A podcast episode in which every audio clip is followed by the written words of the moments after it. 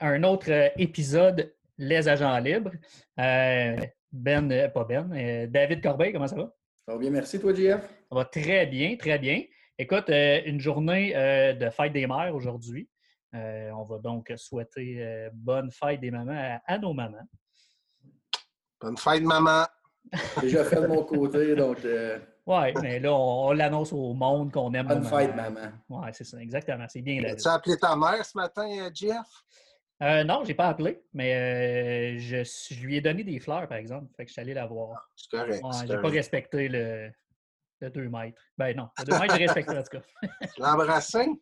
Non, non, non, j'ai pas eu le droit. J'ai pas le droit. David, on a euh, un invité aujourd'hui. C'est notre premier invité, en fait, parce que l'émission va être diffusée aujourd'hui même. Donc, euh, notre premier invité de, de- de Les Agents Libres, Ben Rio de l'agence QMI. Ben Rio, l'auteur euh, du livre qu'on voit au-dessus de son épaule droite, La tête haute, de Derek Aucoin. Comment ça va, euh, Ben? Euh, très bien. Dans ce confinement, je suis honoré d'être le premier invité des agents libres. On est enchanté de t'avoir aussi, Ben. Très, très cool. Écoute, euh, la tradition veut qu'on présente un drink euh, avant de commencer le show. Euh, ben, je te donne l'honneur de présenter euh, ta bière. Euh, écoute, euh, c'est euh, la seule question qui m'inquiétait un peu quand tu m'as invité euh, sur le show. C'est est-ce que je suis obligé de boire? Euh, tu m'as répondu oui. Donc, j'en profite pour présenter la bière Trois Pistoles, qui est le village d'où je viens d'ailleurs. OK? pour marquer l'église. c'est l'église où que j'ai servi la messe. Euh, j'ai fait ma confirmation, mon sacrement du pardon, l'Eucharistie. Plusieurs cœurs dans ton arc? Écoute, euh, je pourrais euh, raconter la légende du cheval noir, mais euh, j'aime mieux parler de sport aujourd'hui. Mais la bière au pistole qui est, euh, qui est savoureuse de Unibrou, c'est ce Solide. que je vois. Solide. Good. Corb, c'est à toi. Euh, moi, j'ai juste décidé d'étirer ma matinée là, de fête des mères en ajouter un peu de coureur des bois, là, un petit produit de Cowansville au Québec, euh, dans mon café. C'est euh, mon premier, là, donc euh, j'irai me chercher une bière plus tard, mais on va, on va terminer le café en premier. C'est solide, solide. Un petit Toi, produit. du JF, Québec. qu'est-ce que tu vois aujourd'hui? Écoute, je me suis lancé dans une euh, micro que j'aime bien. Une petite qui vient d'Alma, une petite euh, Riverband. Euh, c'est toujours euh, délicieux.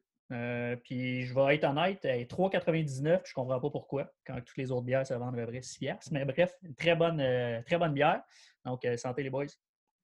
Chin chin, Cheers! aux agents libres, Aux agents libres, puis à nos mères. puis à nos mères surtout. Surtout. Bien dit, bien dit. Ben, je commence. Première question est bien, bien, bien facile. C'est qui Ben Rioux? Pourquoi que c'est notre invité aujourd'hui? Fais juste me parler un peu de toi et ce que tu fais. Ben Rioux, Ah, c'est un, citoyen du monde. Non, non, sorry. je suis originaire de, je suis originaire de Trois-Pistoles. Je suis journaliste sportif pour l'agence QMI, qui est l'agence de presse de Québécois. Donc, euh, parmi nos clients, il y a le Journal de Montréal, le Journal de Québec, euh, TVA Sport. Euh, je suis particulièrement mordu de baseball, mais je suis assez polyvalent. Donc, je couvre plusieurs, plusieurs sports. Je suis chanceux de faire ce que je fais. Je suis tellement euh, privilégié. Quand j'étais euh, petit cul, euh, je rêvais de je rêvais de faire ça dans la vie. Puis c'est un honneur pour moi de, de faire ça. Puis je suis tellement chanceux, les gars. C'est tellement le fun comme travail. J'ai eu tellement de belles expériences dans ma vie.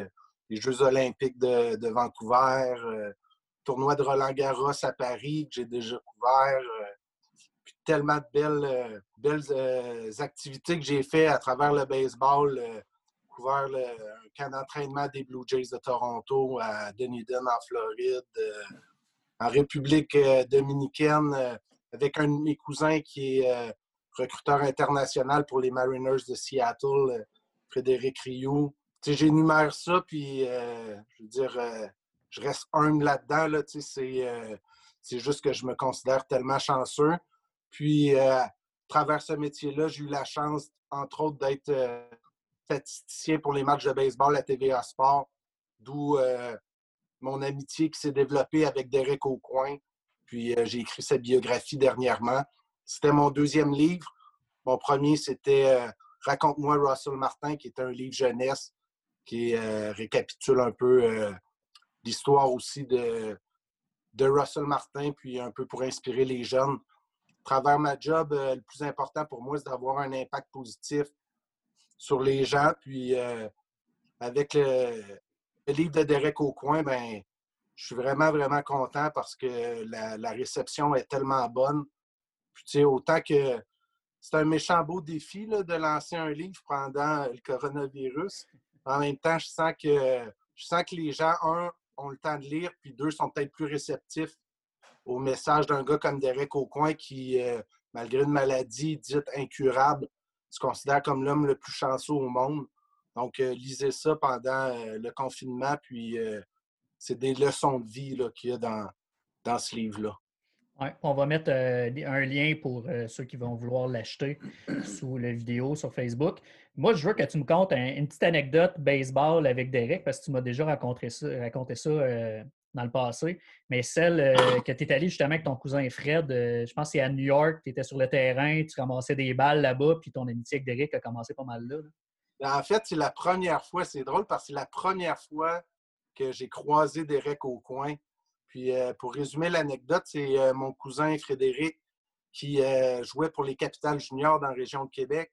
Puis après un entraînement avec son équipe, Derek venait faire un camp au Stade Canac.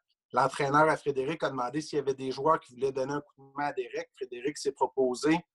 Puis Derek a tellement aimé la manière que Frédéric travaillait. Puis c'est un lanceur, puis il lançait bien tout le temps à spot. Donc, c'est le fun d'avoir un lanceur comme ça quand tu lances une pratique au bâton. Puis Derek a demandé à Frédéric T'aimerais pas ça venir à New York au Yankee Stadium pour euh, lancer sur le terrain? Parce que Derek, ce qu'il faut savoir, c'est qu'il habitait longtemps à New York, puis il était responsable de certains événements comme ça.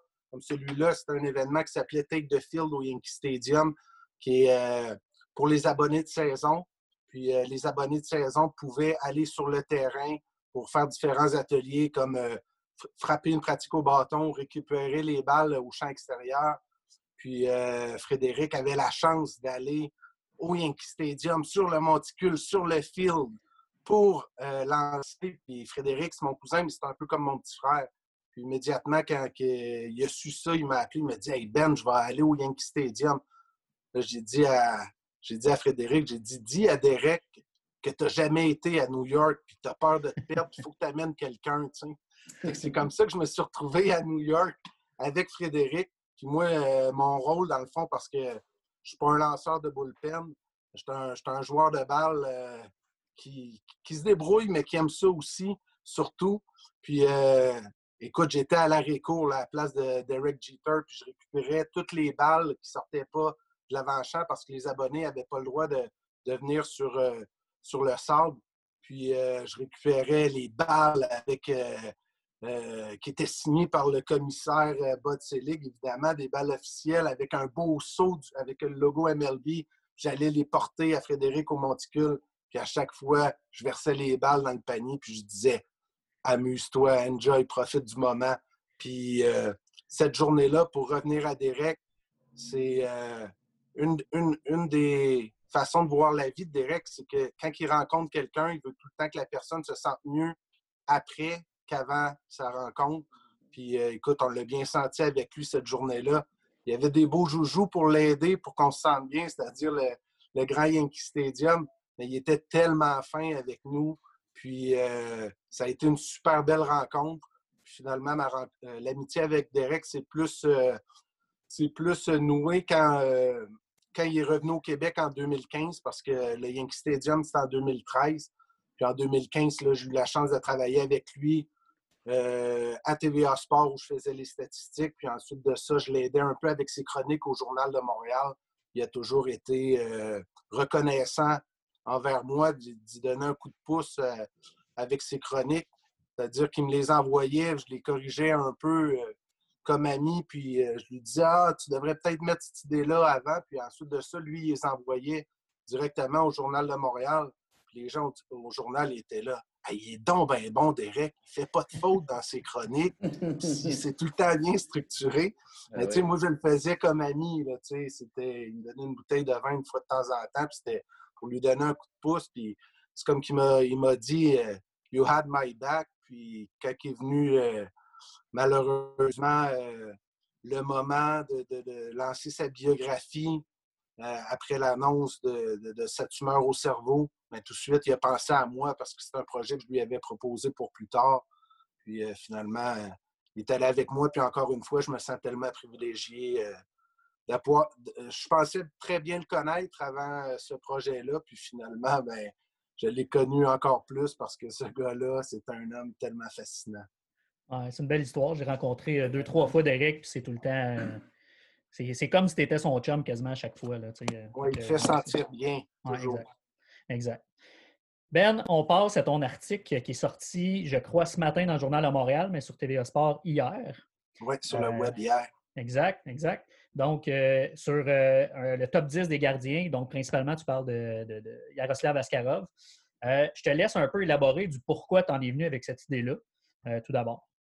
Ben, en fait, pour te corriger, ce n'était pas un top 10 des gardiens.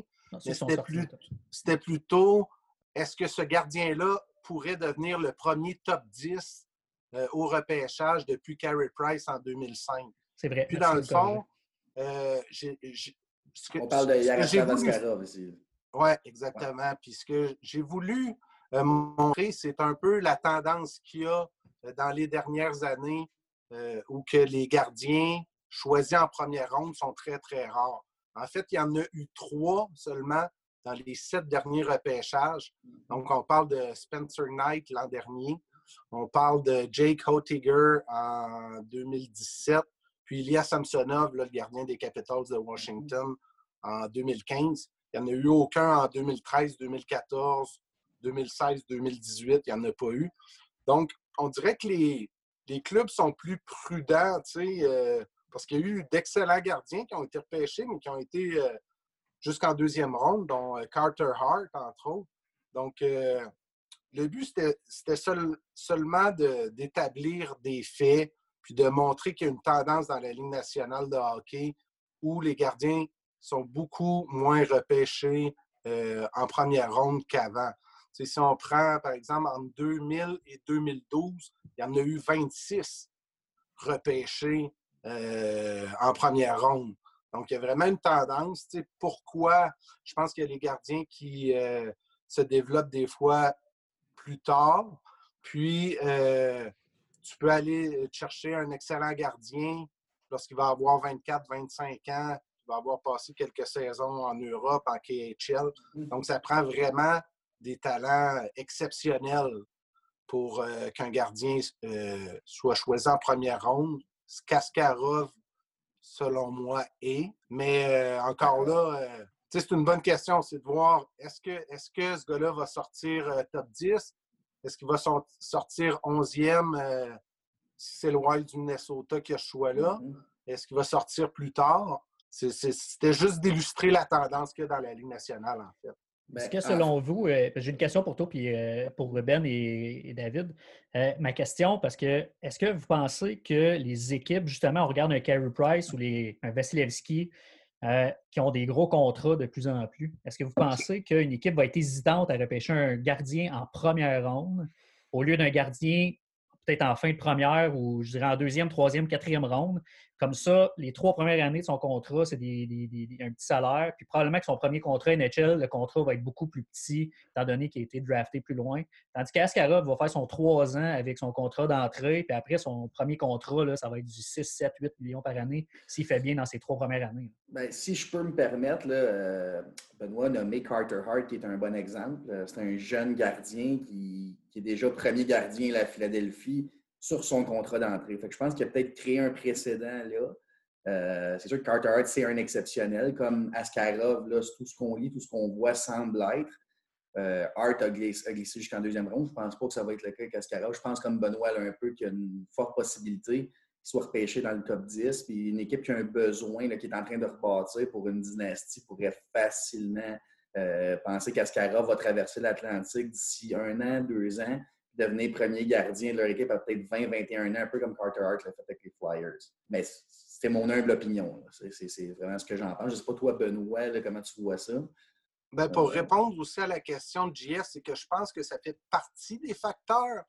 Euh, les contrats, mais c'est surtout le fait que, tu sais, des gardiens, là, tu en as besoin de deux par équipe, Tandis que des joueurs, tu en as besoin beaucoup plus. Puis, des gardiens, vu que tu en as besoin de moins, il va toujours avoir une possibilité d'aller en chercher des bons par un autre moyen que le repêchage. Euh, beaucoup plus que des attaquants exceptionnels ou des défenseurs exceptionnels. Fait je pense que ça, c'est un facteur plus important que l'histoire des contrats, selon moi. Puis je pense pas là, dans un après le entry contract de trois ans, le, contrat d'entrée dans la Ligue nationale, il n'y a pas beaucoup de gardiens qui passent de 925 000 à 7-8 millions d'un coup. Il y a souvent ce qu'on appelle un bridge, un contrat pont entre les deux, qui va être offert à 4-5 ans pour un 3-4-5 millions par année. Euh, un, gardien, malheureusement, dépend beaucoup l'équipe qui est en avant de lui. Il peut sauver des matchs. Euh, un Carter va probablement signer un contrat assez lucratif, peut-être pour 3-4 saisons, dans les alentours de ça, 5-6 millions, pour après ça décrocher son pont d'or si, euh, si, sa carrière continue dans le même sens. Parce que je pense que la question du gardien qui prend une place importante sur la masse salariale d'une équipe, ça va venir plus loin dans, dans, le questionnement d'un directeur général et peut-être pas nécessairement en lien direct avec euh, le repêchage, je pense. De ce que tu as, euh, vu en, écrivant ton, ton, article, est-ce que toi, tu penses que justement Askarov, c'est une bonne décision, considérant l'historique des, du passé avec les gardiens? C'est une bonne décision, c'est-à-dire de, d'être. De le repêcher en euh, première ronde. C'est sûr que ça va arriver, mais si toi, tu es un des dirigeants de la Ligue, est-ce que toi, top pour euh, repêcher un gardien?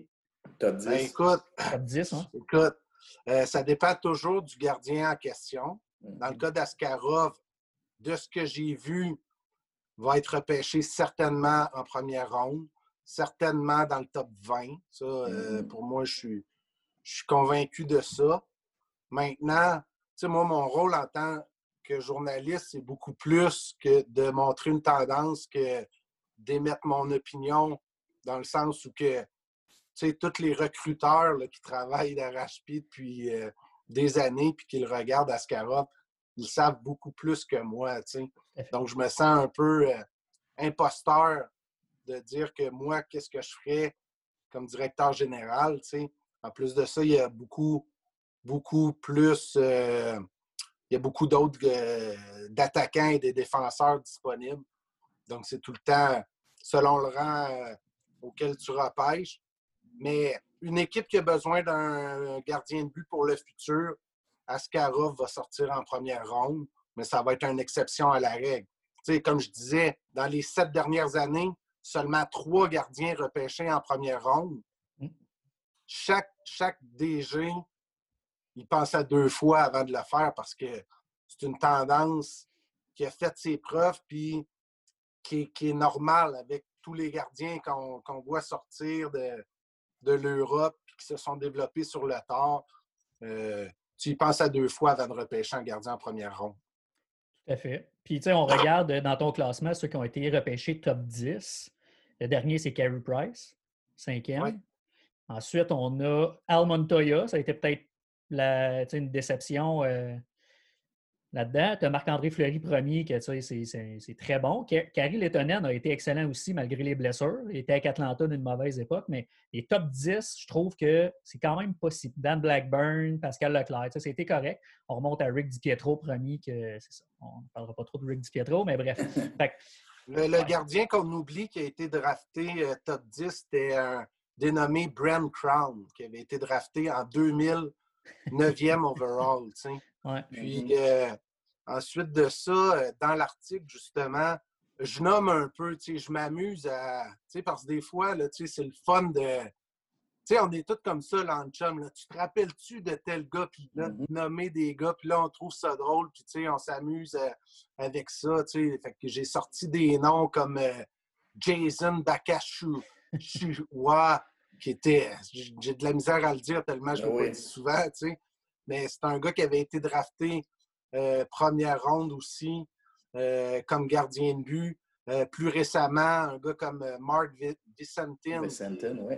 De lui, on se rappelle de lui avec Canada Junior. Et tu sais, à travers ça, moi, il y a une chose que je trouvais important de, dire aujourd'hui, c'est aussi, euh, tu sais, ces gars-là, c'est.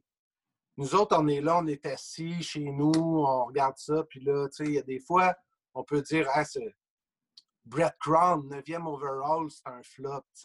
Mais moi, je trouve ça quand même important. Je veux sensibiliser les, gens euh, qui écoutent les agents libres. De, il y a tous des humains qui sont derrière chaque athlète.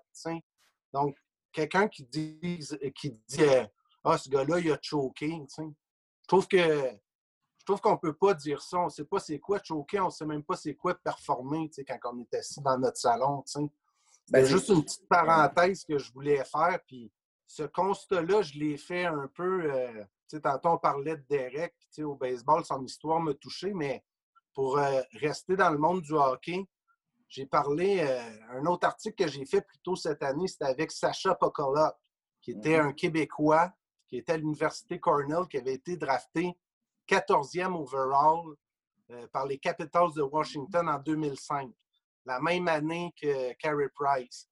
Puis cette année, Sacha a gagné le, classement des pointeurs dans la Ligue nord-américaine de hockey avec les pétroliers euh, à Laval. Puis euh, j'ai eu une super belle entrevue avec lui, où il me parlait de tout le processus qu'il avait eu depuis le jour qu'il avait été euh, repêché, première ronde, 14e overall, comment il avait vécu ça et tout. je pense qu'il faut juste être sensible à ça. là, on parlait des, gardiens qui ont été repêchés en première ronde. Puis, tu sais, c'est pas, euh, pas unique. Il y en a aussi des attaquants puis des défenseurs qui vont être repêchés en première ronde puis qui ne joueront jamais dans la Ligue nationale de hockey. Je pense qu'en tant qu'amateur, il faut quand même avoir le souci de reconnaître qu'il y a un humain derrière. Puis chaque joueur euh, a des parcours uniques, des fois. Fait que je veux pas faire la morale, mais je voulais juste un peu sensibiliser. Euh, mais c'est bon, Benoît, parce que moi, je suis plus. Euh, j'ai plus une opinion assez arrêtée sur le jour du repêchage. Euh, on ne peut pas se tromper.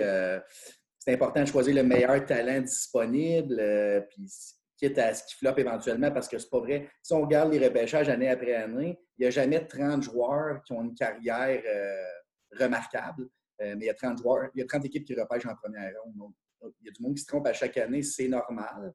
Oui, euh, les gars sont jeunes aussi, tu sais, puis t'arrives, euh, ben des fois, c'est juste une question de momentum, tu sais, t'arrives, tu commences dans la Ligue américaine, tu te fais retrancher un moment donné euh, dans la East Coast League, là, tu te mets à douter de toi, tu te fais rappeler dans la Ligue américaine, tu joues super bien, puis finalement, il y a un gars d'en haut qui descend, puis toi, tu es le gars le plus mm-hmm. facile à redescendre, dans CHL. Puis, tu sais, là, c'est ta confiance qui est affectée. C'est que tu sens que tu contrôles. Il y a beaucoup de choses que tu contrôles pas. Tu sais, même si tu joues bien, c'est pas toi qui contrôle la décision d'être rappelé ou de ou d'être euh, rétrogradé.